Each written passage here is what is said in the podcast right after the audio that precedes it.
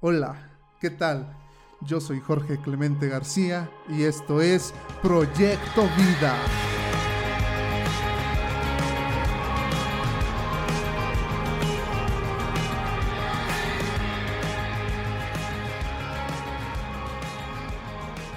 Hola, ¿qué tal? Bienvenido a este primer episodio de Proyecto Vida. Te saluda tu amigo y servidor Jorge Clemente García y la verdad estoy muy contento de poder ya estar iniciando por fin, por fin este proyecto que durante tanto tiempo he estado trabajando, que durante tanto tiempo he estado pensando y tratando de, llevar a cabo. Te soy sincero, me siento muy nervioso también porque es algo nuevo totalmente para mí y de antemano me disculpo, tal vez si en algún momento se me traba la lengua como, como se suele decir, soy nuevo en esto. Pero créeme que estoy tratando de ponerle todo el empeño, todo el esfuerzo para que este proyecto sea lo que Dios quiere y lo que Dios ha dicho que va a hacer.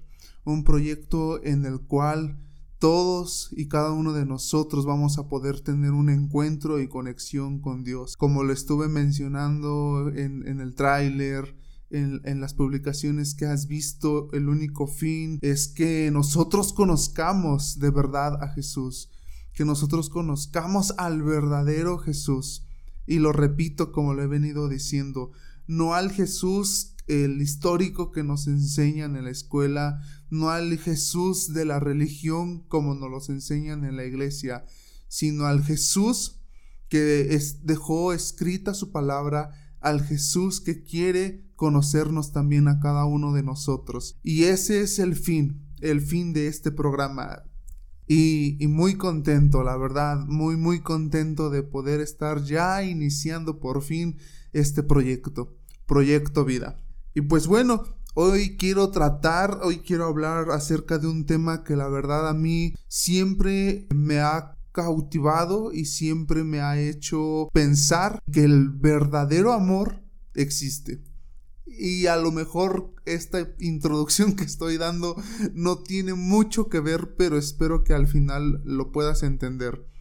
Y el tema es la vida. Le he titulado a, a este primer episodio Muertos en vida. Dos palabras que totalmente contrastan una de la otra. Se me viene a la mente las cosas contrarias. La vida contra la muerte, el blanco contra el negro, el agua contra el aceite, el bien contra el mal, cosas que en ningún momento podemos decir que se pueden llevar porque están totalmente separadas, porque son antónimos, porque son cosas totalmente distintas, porque ahorita estamos con vida, pero eventualmente tenemos que morir.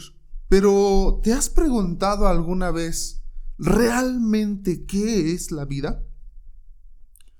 Fíjate que desde muy pequeño se nos enseña en las escuelas, en los institutos, que la vida solamente se trata de nacer, crecer, reproducirte y morir. Y sinceramente, este concepto que nos enseñan en la escuela de la vida es tan pobre y carece de tanto significado. Porque imagínate, ¿En qué etapa te encontrarías tú? No creo que un niño recién nacido esté escuchando este programa y si lo está escuchando dudo mucho que lo entienda. Tal vez estás en una etapa en la que estás creciendo, que ya a lo mejor entiendes muchas cosas de la vida, no todas, pero tampoco has llegado a la etapa de en, en donde te tienes que reproducir, en donde te casas, formas una familia y tienes hijos para traer más personas a este mundo. Tal vez la mayoría de las personas, o no la mayoría, tal vez un porcentaje de las personas que estarán escuchando este programa está en la etapa de crecimiento y en la etapa de reproducción. Porque en la etapa de morir, no creo que ningún muerto esté escuchando esto. O, o tal vez sí. y me vas a entender por qué. Pero bueno, el fin es que este significado de la vida, para mí, personalmente, para mí, se me hace muy pobre, carece de mucho sentido, se me hace algo insignificante porque ciertamente yo me encuentro ya en una etapa de, de reproducción. Y aunque estoy casado, eh, eh, no tengo hijos, pero ya me encuentro en esa etapa. Y pensar que ya estás en esa etapa y yo puedo pensar que eventualmente vendrá la última parte de la vida, que es la muerte. Muchas veces tal vez nuestros padres, nuestros tíos, nuestros hermanos trataron de darnos algún tipo de consejo para poder, escúchame bien, para poder vivir bien. Tal vez tú lo escuchaste a lo largo de, de tu vida, ahí en tu casa, cuando tus padres te decían, hijo, si tú quieres vivir bien en esta tierra, tienes que estudiar una buena carrera para poder tener un buen empleo que te genere la suficiente economía para que puedas subsistir en esta tierra y puedas vivir bien, sin problemas económicos, sin necesidades, con un buen auto, con una buena casa y todo feliz. Pero notas el pensamiento que nosotros muchas veces tenemos para vivir bien necesito tener dinero, necesito tener estabilidad financiera, emocional, eh, física y que absolutamente ningún problema se me pase o se me cruce por mi vida para que yo pueda vivir bien. Entonces, si yo me enfoco en esta en este consejo que a muchos de nosotros se nos dio, ¿qué sucede cuando o no estudias una buena carrera o no tienes un buen empleo ¿O no tienes la casa de tus sueños? Pero aún así estás con vida. ¿Acaso entonces no estás viviendo bien? O permíteme cambiarte las cosas. ¿Qué sucede cuando tienes un buen empleo, cuando tienes una buena casa, cuando tienes un buen auto, cuando aparentemente no tienes nada de qué preocuparte, pero no encuentras paz? ¿No encuentras satisfacción? En la vida. ¿Qué sucede en esos momentos? Muchas veces nosotros nos encontramos tal vez en los labores del día a día, en el trabajo, en la escuela, en donde quiera que tú estés, y de repente en los anuncios que vemos a veces en internet te aparece un viaje a Cancún, un viaje a la playa, un viaje a Europa y por tu mente atraviesa y dirías, si tan solo estuviese yo en la playa disfrutando de una buena comida, disfrutando de una buena bebida, escuchando música, relajándome, estirándome, sin preocuparme de absolutamente nada, eso sí que sería vida. ¿Por qué lo decimos? ¿Acaso el hecho de estar en donde estamos, en, en donde quiera que tú estés escuchando este audio, no, no es vida? ¿No es vida lo que tú estás realizando día a día? Pero sabes, el problema que tiene el ser humano, más allá de que no comprende en su totalidad el significado de esta palabra, más allá de que no entiende el significado de lo que se trata la vida y de lo que es la vida, es que para Dios, escúchame bien, es que para Dios nosotros ni siquiera merecemos vivir. Ese es el problema que realmente tiene a los seres humanos. Dejemos a un lado si tenemos lo suficiente para poder vivir bien. Porque tal vez lo tienes. Pero el problema es que para Dios ni siquiera mereces vivir. Y un problema más grande que ese es que para Dios tú ya estás muerto. Y ahora sí, como el título que le puse a este podcast, estás muerto en vida. A ver, a ver, a ver, a ver, Jorge, ¿qué rayos estás tratando de decirme? ¿Estoy vivo o no estoy vivo? ¿O estoy vivo o estoy muerto? Porque la luz y las tinieblas nunca he visto que se junten. Porque nunca he visto que el agua con el aceite se junten. Porque nunca he visto que el blanco y el negro se junten. ¿Cómo puede ser posible que yo esté vivo, pero a la vez muerto? Y te lo quiero explicar. Te lo quiero contar. Y te lo quiero decir como la palabra de Dios lo dice. Y quiero comenzar diciéndote que el plan original que Dios tenía para los seres humanos era que no muriera. El plan original que tenía Dios para con los seres humanos era que viviera eternamente.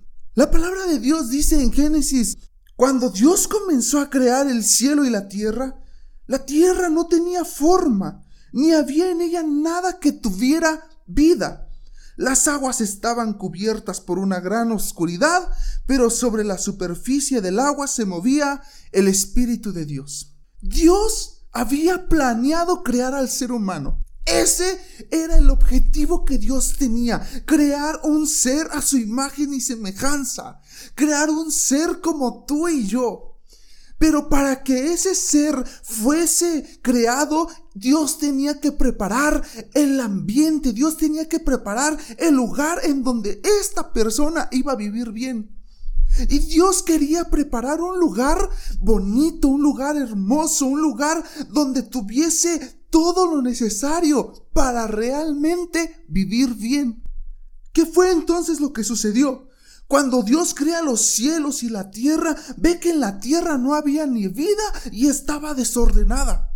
No era un buen ambiente para ya crear al ser humano. ¿De qué se iba a alimentar? ¿Con qué se iba a inspirar el ser humano? ¿Qué iba a ver de hermosura el ser humano? No era un buen ambiente para que el ser humano fuese ya creado. Fue entonces cuando Dios dijo, quiero que haya luz. Y al instante hubo luz. Y al ver Dios la belleza de la luz, la apartó de la oscuridad y le puso por nombre día. A la oscuridad la llamó noche. Y cayó la noche y llegó la mañana y ese fue el primer día. Dijo entonces Dios, quiero que haya entre las aguas algo firme que las separe. Y al instante se hizo así. Dios puso algo firme entre las aguas y la mitad de las aguas quedó abajo y la otra mitad quedó arriba. Y al ver la belleza del firmamento, Dios le puso por nombre cielo. Y cayó la noche y llegó la mañana, y ese fue el segundo día. Dijo entonces Dios, quiero que las aguas que estén debajo del cielo se junten en un solo lugar y que aparezca lo seco, y al instante se hizo así. Y Dios llamó tierra a lo seco y llamó mar a las aguas.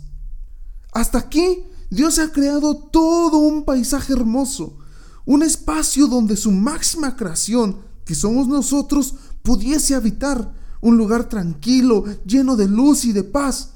Pero después continuó. Y al ver Dios la belleza dijo, quiero que haya en la tierra árboles y plantas que den fruto y semilla. Y al instante se hizo así. Y la tierra produjo árboles y plantas, los árboles dieron frutos y las plantas dieron semillas, mientras Dios admiraba tal belleza. Y cayó la noche y llegó la mañana y ese fue el tercer día.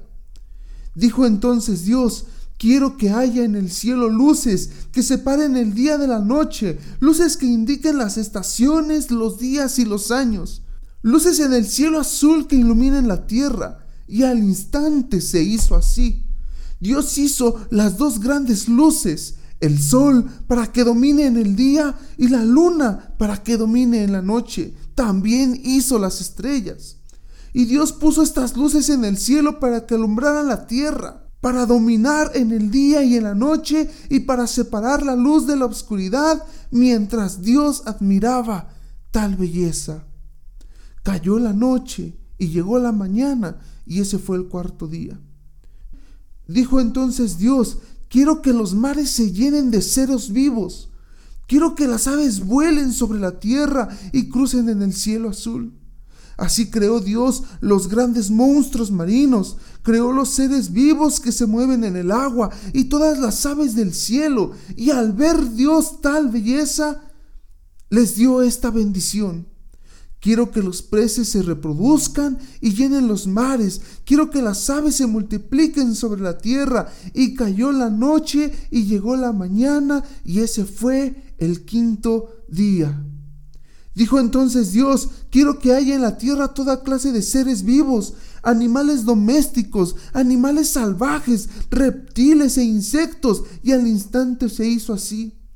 Dios hizo los animales salvajes, los animales domésticos, los reptiles y los insectos. Y el escenario ya estaba perfecto. Ya estaba el espacio donde el ser humano podía habitar, pero también estaba todo lo necesario para que el hombre pudiese vivir bien, para que el hombre tuviese su sustento. Y fue entonces, en ese momento, cuando todo estaba listo y preparado para la llegada del ser humano, que Dios dijo, hagamos ahora al ser humano tal y como nosotros somos a nuestra imagen y semejanza, que domine a los peces del mar y a las aves del cielo y a todos los animales de la tierra y a todos los reptiles e insectos. Y fue así como Dios creó al ser humano tal y como es Dios. Lo creó a su semejanza, creó al hombre y a la mujer. Para Dios era tan importante que el hombre pudiese vivir bien para que el hombre tuviese una vida excelente, que preparó todo, absolutamente todo para que el hombre tuviese un lugar seguro, lleno de tranquilidad, de alimento, lleno de todo, solo para que el hombre y la mujer vivieran bien. Y es que el plan original de Dios era que el hombre viviera eternamente. Sí, así como lo estás escuchando, Dios quería que nosotros los seres humanos viviésemos eternamente, que no conociéramos lo que era la muerte. Por eso es que dice la palabra de Dios que Él en el huerto del Edén plantó dos árboles, uno era el árbol de la vida, del cual si el ser humano decidía comer de este árbol, el hombre viviría eternamente en el paraíso que Dios había preparado para ellos. Pero el otro era el árbol del conocimiento del bien y del mal, sobre el cual Dios había puesto una restricción. Dios había dicho que de todo árbol el ser humano podía comer, de su fruto lo podía palpar, lo podía arrancar la, la manzana, la uva, todo, todo fruto que daba el árbol. Pero Dios dijo, pero del árbol del conocimiento del bien y del mal, si comes de ese árbol, te juro que vas a morir. O sea, el hombre tenía delante de él dos opciones, comer y deleitarse de la vida, o comer del fruto del árbol que lo llevara a la misma muerte. Y muchos podremos decir, pero ¿por qué Dios hizo eso? ¿Por qué no solo los dejó como opción la vida? ¿Por qué no quitó ese árbol que les producía la muerte? ¿Por qué Dios los puso a elegir entre la vida y la muerte? Y yo quiero explicarte esto. Dios no creó roboxitos. Dios creó personas a su imagen y semejanza. Y aunque esto implica muchas cosas y muy profundas, una de ellas es que Dios creó al ser humano con una razón y poder de decidir, así como Dios mismo es. Dios desde lo profundo de su corazón deseaba que el ser humano lo eligiera por voluntad propia. Te pongo un ejemplo de esto. Una pareja. ¿Qué es ¿Qué sienten las mujeres o qué creen que sientan las mujeres? O viceversa, ¿qué creen que sientan los hombres? Cuando su ser amado se acerca a ellos y les dicen, oye, de entre todas estas personas, de entre las miles y millones de personas que hay en esta tierra, yo te elijo a ti. ¿Pero cómo? Si hay más personas más guapas que yo, si hay personas más inteligentes, si hay personas más románticas, no sé, hay miles de personas mejores que yo. Sí, pero yo te elijo a ti. Eso era lo que Dios quería sentir y saber de los seres humanos. Dios, yo me imagino que todos los días Él veía, porque, porque yo no sé cuánto tiempo pasó de cuando Dios los creó, les dio esta restricción de no, hasta el día que ellos desobedecieron. No sé cuánto tiempo pasó. Pero el tiempo que haya pasado, yo me imagino a Dios que Él se quedaba viendo a Adán y a Eva y decía, ojalá y vean todo lo que he creado para ellos y puedan elegir comer del árbol de la vida. Tal vez pasó un día y no, no comieron de ese árbol. Pasó otro día y tal vez no comieron, pero Dios no perdía la esperanza. Decían, les he preparado todo. Les he dado todo para que puedan vivir bien y puedan vivir en abundancia. Solamente falta que se decidan por la vida, que vayan, agarren el fruto, ese fruto de ese árbol de, de la vida y coman de él. Tal vez veía de repente a Adán y a Eva cómo se acercaban al árbol del conocimiento del bien y del mal y Dios decía, no, no, no, no, ese no. Tal vez veía cómo Adán y Eva se acercaban al árbol de la vida y decían, sí, sí, come de ese. Agarra su fruto y cómelo porque yo quiero que vivas eternamente. Pero hasta ese momento no habían decidido ni por uno ni por otro. Fue hasta hasta un día que entre los animales salvajes Dios había creado uno que era más astuto, la serpiente. Y un día la serpiente le dijo a la mujer, así que Dios les dijo que no comieran de ningún árbol del jardín. O sea, qué, mentiroso. Porque Dios en ningún momento les había dicho que no comieran de ningún árbol. Les había dicho que no comieran del árbol del conocimiento del bien y del mal. Pero la mujer contestó, ¿sí podemos comer de cualquier árbol del jardín?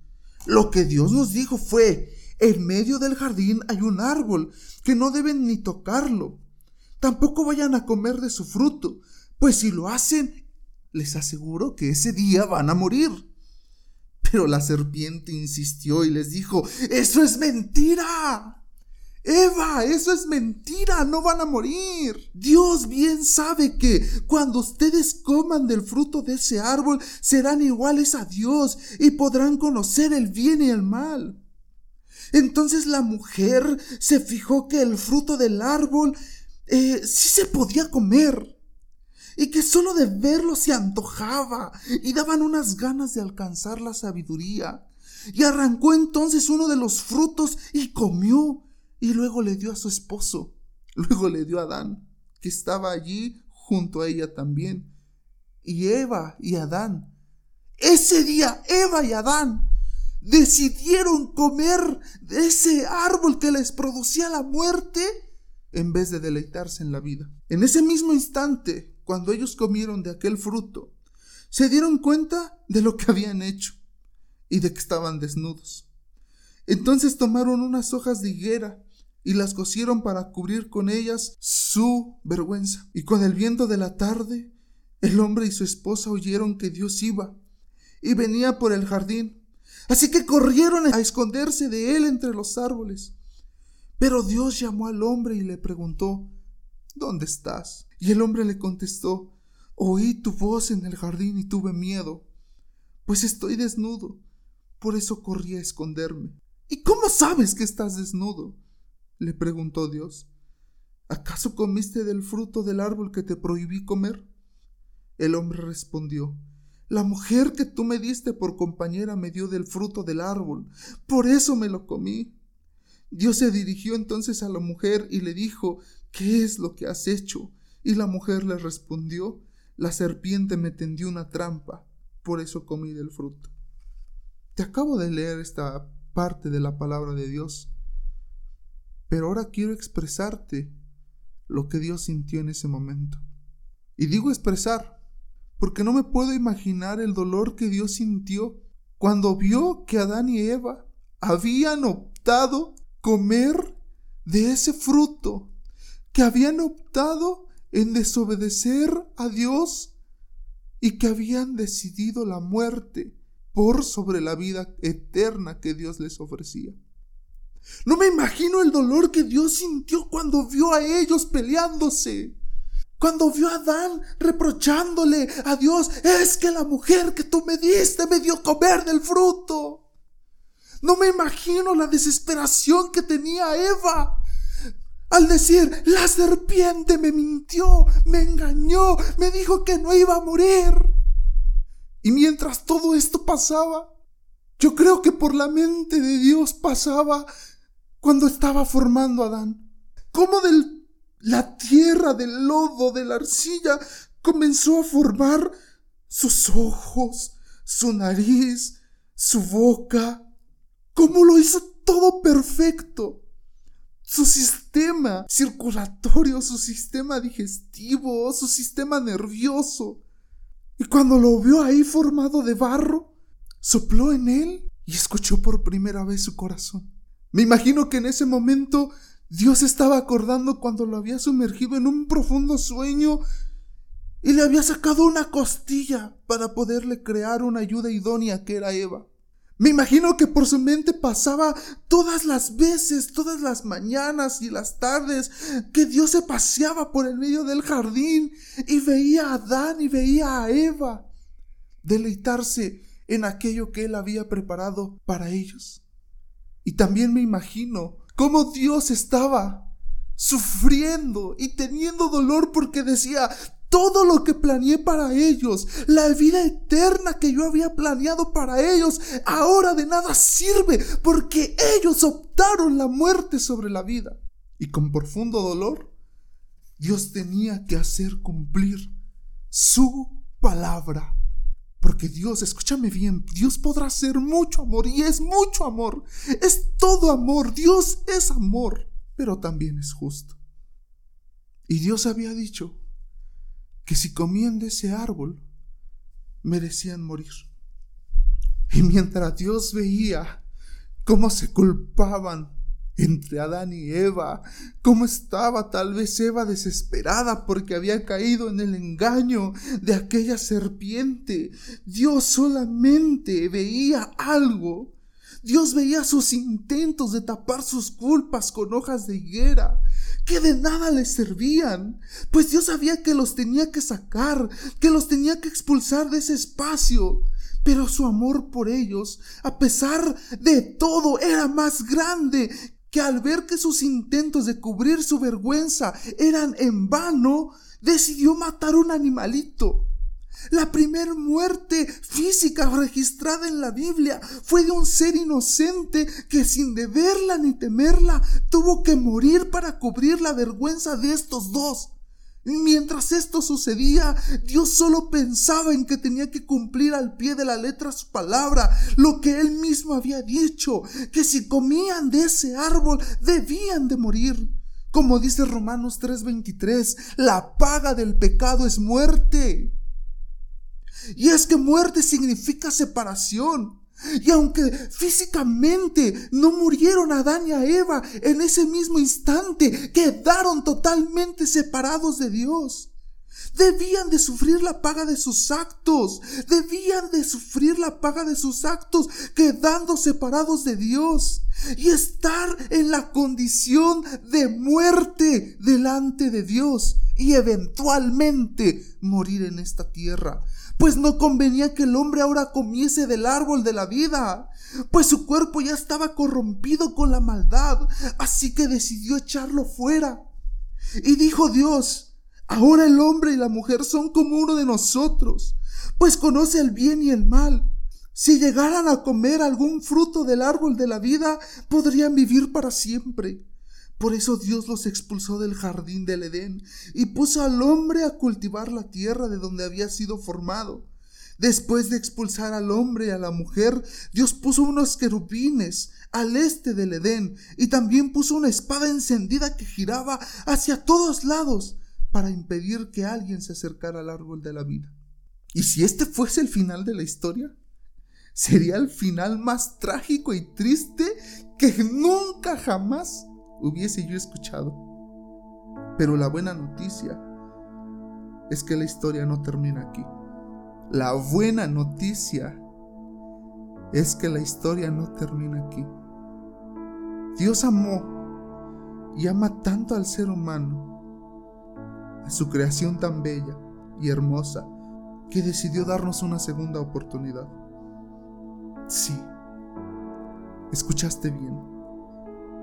Dios decidió darle al ser humano una segunda oportunidad para elegir entre la vida que Él ofrece y la muerte. Y es aquí donde se abre el telón y entra en escena el Hijo de Dios, Jesucristo.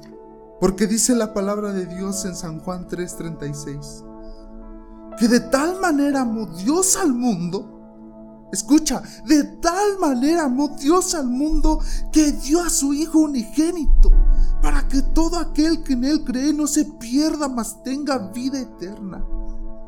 Y de esto se trataba el plan de Dios, de que Jesucristo pagara la deuda por la humanidad. ¿Recuerdas que te dije anteriormente que la paga del pecado es la muerte? Pues Jesús murió y entregó su vida para darnos vida a ti y a mí, para darnos vida a nosotros. Filipenses 2 del 5 al 11 dice de la siguiente manera. Allá pues en vosotros este sentir que hubo también en Cristo Jesús, el cual, siendo en forma de Dios, no escatimó el ser igual a Dios como cosa a que aferrarse, sino que se despojó a sí mismo, tomando forma de siervo, hecho semejante a los hombres y estando en la condición de hombre, se humilló a sí mismo, haciéndose obediente hasta la muerte y muerte de cruz. Por lo cual Dios también lo exaltó hasta lo sumo y le dio un nombre que es sobre todo nombre, para que en el nombre de Jesús se doble toda rodilla de los que están en los cielos y en la tierra y aún debajo de la tierra. Y toda lengua confiese que Jesucristo es el Señor para gloria, para gloria de Dios Padre un hecho histórico para la humanidad. Que a la edad de 33 años Jesús murió clavado en una cruz, como aquel animalito que Dios mató en el Edén para cubrir la vergüenza del hombre. Así Jesús, sin deberla ni temerla, entregó su vida para borrar nuestra maldad y darnos una nueva vida. Y no solo eso, sino para darnos vida, vida en abundancia y vida eterna el plan original de Dios cumpliéndose a través de la vida de Jesucristo. El plan original que tenía Dios de que el ser humano viviese eternamente, ahora se podía cumplir a través de la muerte de Cristo Jesús. Y si esto no te emociona, si esto no te conmueve, si esto no trae gozo a tu corazón, no has comprendido lo que Jesús hizo por ti ese día. Ese día que el ladrón, que el diablo pensó que lo había derrotado. Ese día que los cielos se obscurecieron mientras Jesús sangraba y daba voces diciendo, perdónalos, perdónalos porque no saben lo que hacen. No has comprendido el hecho tan magnífico y de suma importancia que tiene aquel día en que un par de mujeres iban rumbo a la tumba de Jesús para ungirlo y vieron la tumba vacía pues Cristo no estaba muerto, había resucitado y vive hasta el día de hoy. Y si eso no te conmueve, es porque aún no lo has entendido. Jesús dijo, yo soy el camino, la verdad y la vida, y nadie viene al Padre si no es por mí. Nadie viene a ese cielo y esa tierra nueva que Él ha preparado para los que lo aceptan nadie si no es por medio de Jesucristo. Jesucristo llevó en la cruz del Calvario todos los pecados de la humanidad. La paga del pecado es muerte. Yo soy la puerta de las ovejas. Todos los que vinieron antes que yo eran unos ladrones y unos bandidos. Por eso las ovejas no le hicieron caso. Yo soy la puerta.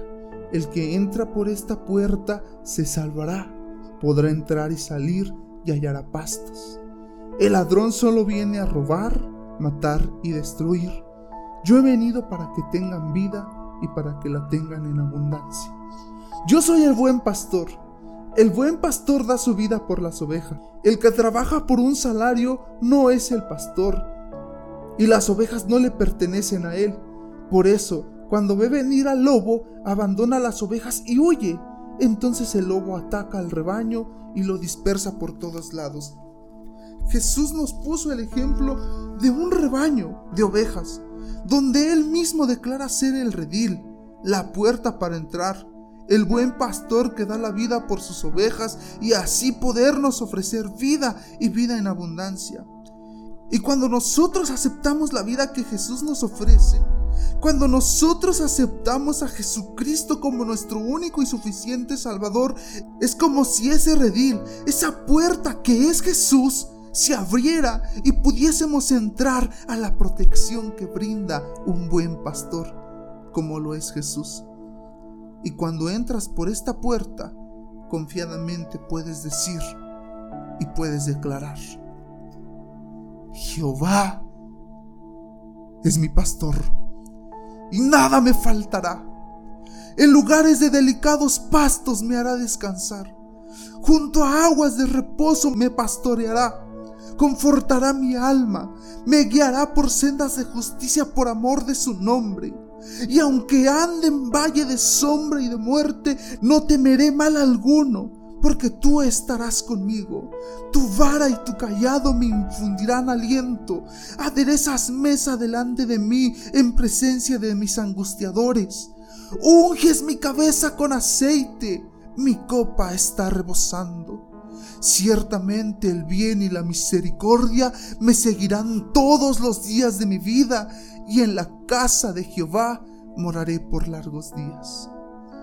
Y es que si yo pudiese cambiarle el título a esta parte de la escritura que es el Salmo 23, pondría yo el siguiente. La vida de un cristiano o la vida de la persona que acepta a Jesús. Esta es la vida en abundancia que Dios nos ofrece a través de Cristo Jesús no solamente hasta que lleguemos al cielo, sino desde aquí, en la tierra. Desde el momento que escuchas tú su voz, esta es la vida de la que habló Jesús, una vida plena. ¿Y por qué te digo que una vida plena? Porque cuando la aceptas a Él, tienes todo. Dice, tú eres mi pastor y nada me va a faltar. En lugares de delicados pastos me harás descansar y junto a aguas de reposo me, me pastorearás. O sea, cuando yo acepto a Jesucristo, nada, nada me va a faltar. Y tendré paz y tendré tranquilidad y tendré el suficiente alimento porque mi pastor me lo provee. Confortará mi alma, me guiará por sendas de justicia por amor a su nombre.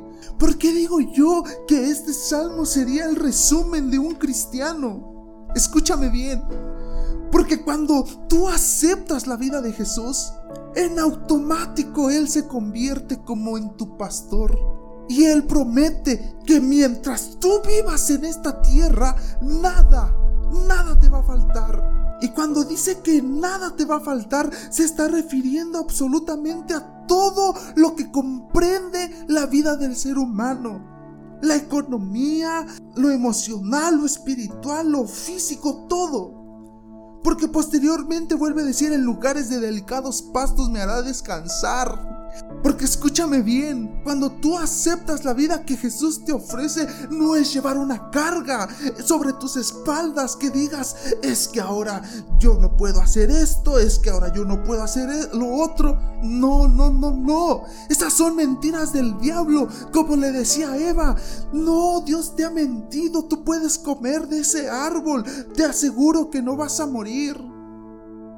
De ninguna manera, no, sino todo lo contrario cuando nosotros aceptamos la vida que Él ofrece, venimos a descansar en lugares de delicados pastos. Y Él nos empieza a enseñar de tantas formas, de tantas maneras.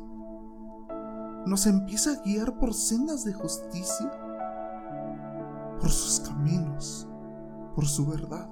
Y no que todo vaya a ser color de rosa pero Él promete que aunque nosotros andemos en el valle de sombra y de muerte, no vamos a temer mal alguno, porque Él estará con nosotros. Aunque nosotros estuviésemos pasando por las aguas o por el fuego, no nos ahogaríamos ni nos quemaríamos, porque Jesús promete estar con cada uno de nosotros. Y Salmos 23, 6 dice así, ciertamente el bien y la misericordia me seguirán todos, todos los días de mi vida. Y en la casa de Jehová moraré por largos días. Y largos días se está refiriendo a eternamente. O sea, el final de mi vida no es morir, quedar en una tumba bajo tres metros del suelo. Mi vida no tiene ningún final. Cuando tú aceptas a Jesús, tu vida no tiene ningún final. Ciertamente un día tendremos que morir en esta tierra, pero seguiremos viviendo eternamente en la casa de Jehová. Todo esto cuando tú decides aceptar la vida que Jesús te ofrece. Y termino diciéndote esto. Dios te dice hoy, a los cielos y a la tierra llamo por testigo soy contra vosotros, contra ti, contra ti que estás escuchando esto. Que he puesto delante de ti la vida y la muerte, la bendición y la maldición. Escoge, pues, la vida para que vivas tú y tu descendencia. Amando a Jehová tu Dios, atendiendo a su voz y siguiéndole a Él porque Él es la vida para ti. Dios te lo dice hoy. Y no solamente hoy, todos los días que nosotros nos levantamos, Dios, todos esos días nos, nos pone delante de nosotros la vida y la muerte. Así como Adán tenía la elección de comer del árbol de la vida o del árbol que le produciría muerte. Y seas cristiano o no, seas creyente o no, todos los días tienes que tomar la decisión. Dios dice, pongo delante de ti el camino de la vida y el camino de la muerte, pero yo te aconsejo que tú tomes el camino de la vida, que escojas la vida para que vivas tú y para que vivan tus hijos. Escoge la vida sobre la muerte. Escoge la vida que Jesús te ofrece. Escoge la vida porque solamente Jesús te la puede ofrecer porque Él la ganó por ti en la cruz del Calvario. Ama a Dios con todo tu corazón, atiende su voz y síguelo a Él. Porque escúchame bien, Él es la vida para ti. Él es la puerta. Él es el camino y la verdad. Él es el buen pastor. Y con Él nada te va a faltar. Esa es la vida y la vida en abundancia que Él te ofrece hoy. Dime tú qué harás. Dime tú qué vas a escoger. Pero yo y mi casa serviremos a Jehová. Señor Jesús, gracias Gracias porque tu propósito y la idea original que tenías para los seres humanos, para nosotros, para mí, la estás cumpliendo a través de tu Hijo Jesucristo. Gracias por dar su vida en vez de la mía. Gracias Cristo Jesús por morir por mí en la cruz del Calvario y regalarme ahora a través de ti la vida eterna. Señor, Señor Jesús, yo te acepto. Yo acepto esa vida que tú me ofreces. La acepto hoy y el resto de los días que tú me permitas estar sobre esta tierra, porque sé, Señor Dios, que tal vez esta carne un día va a morir, pero en ti viviré eternamente. Gracias, Padre. En el nombre de Jesús. Amén, Señor. Y si te quedaste hasta el final de, este programa, quiero agradecerte de todo corazón el que te hayas tomado este tiempo para escuchar eh, lo, que, lo que Dios tenía preparado hoy para ti. Muchas gracias. Y, pues nada, eh, síguenos, en nuestras redes sociales, en Instagram, Facebook y YouTube. Nos encontrarás como Proyecto Vida Podcast. comparte este mensaje que yo sé que puede ser de gran, gran utilidad a muchas personas que en medio de un mundo perdido, inmerso en las tinieblas y en la oscuridad, que la luz de Jesús brille, que la vida de Jesús reine. Gracias y que Dios te bendiga.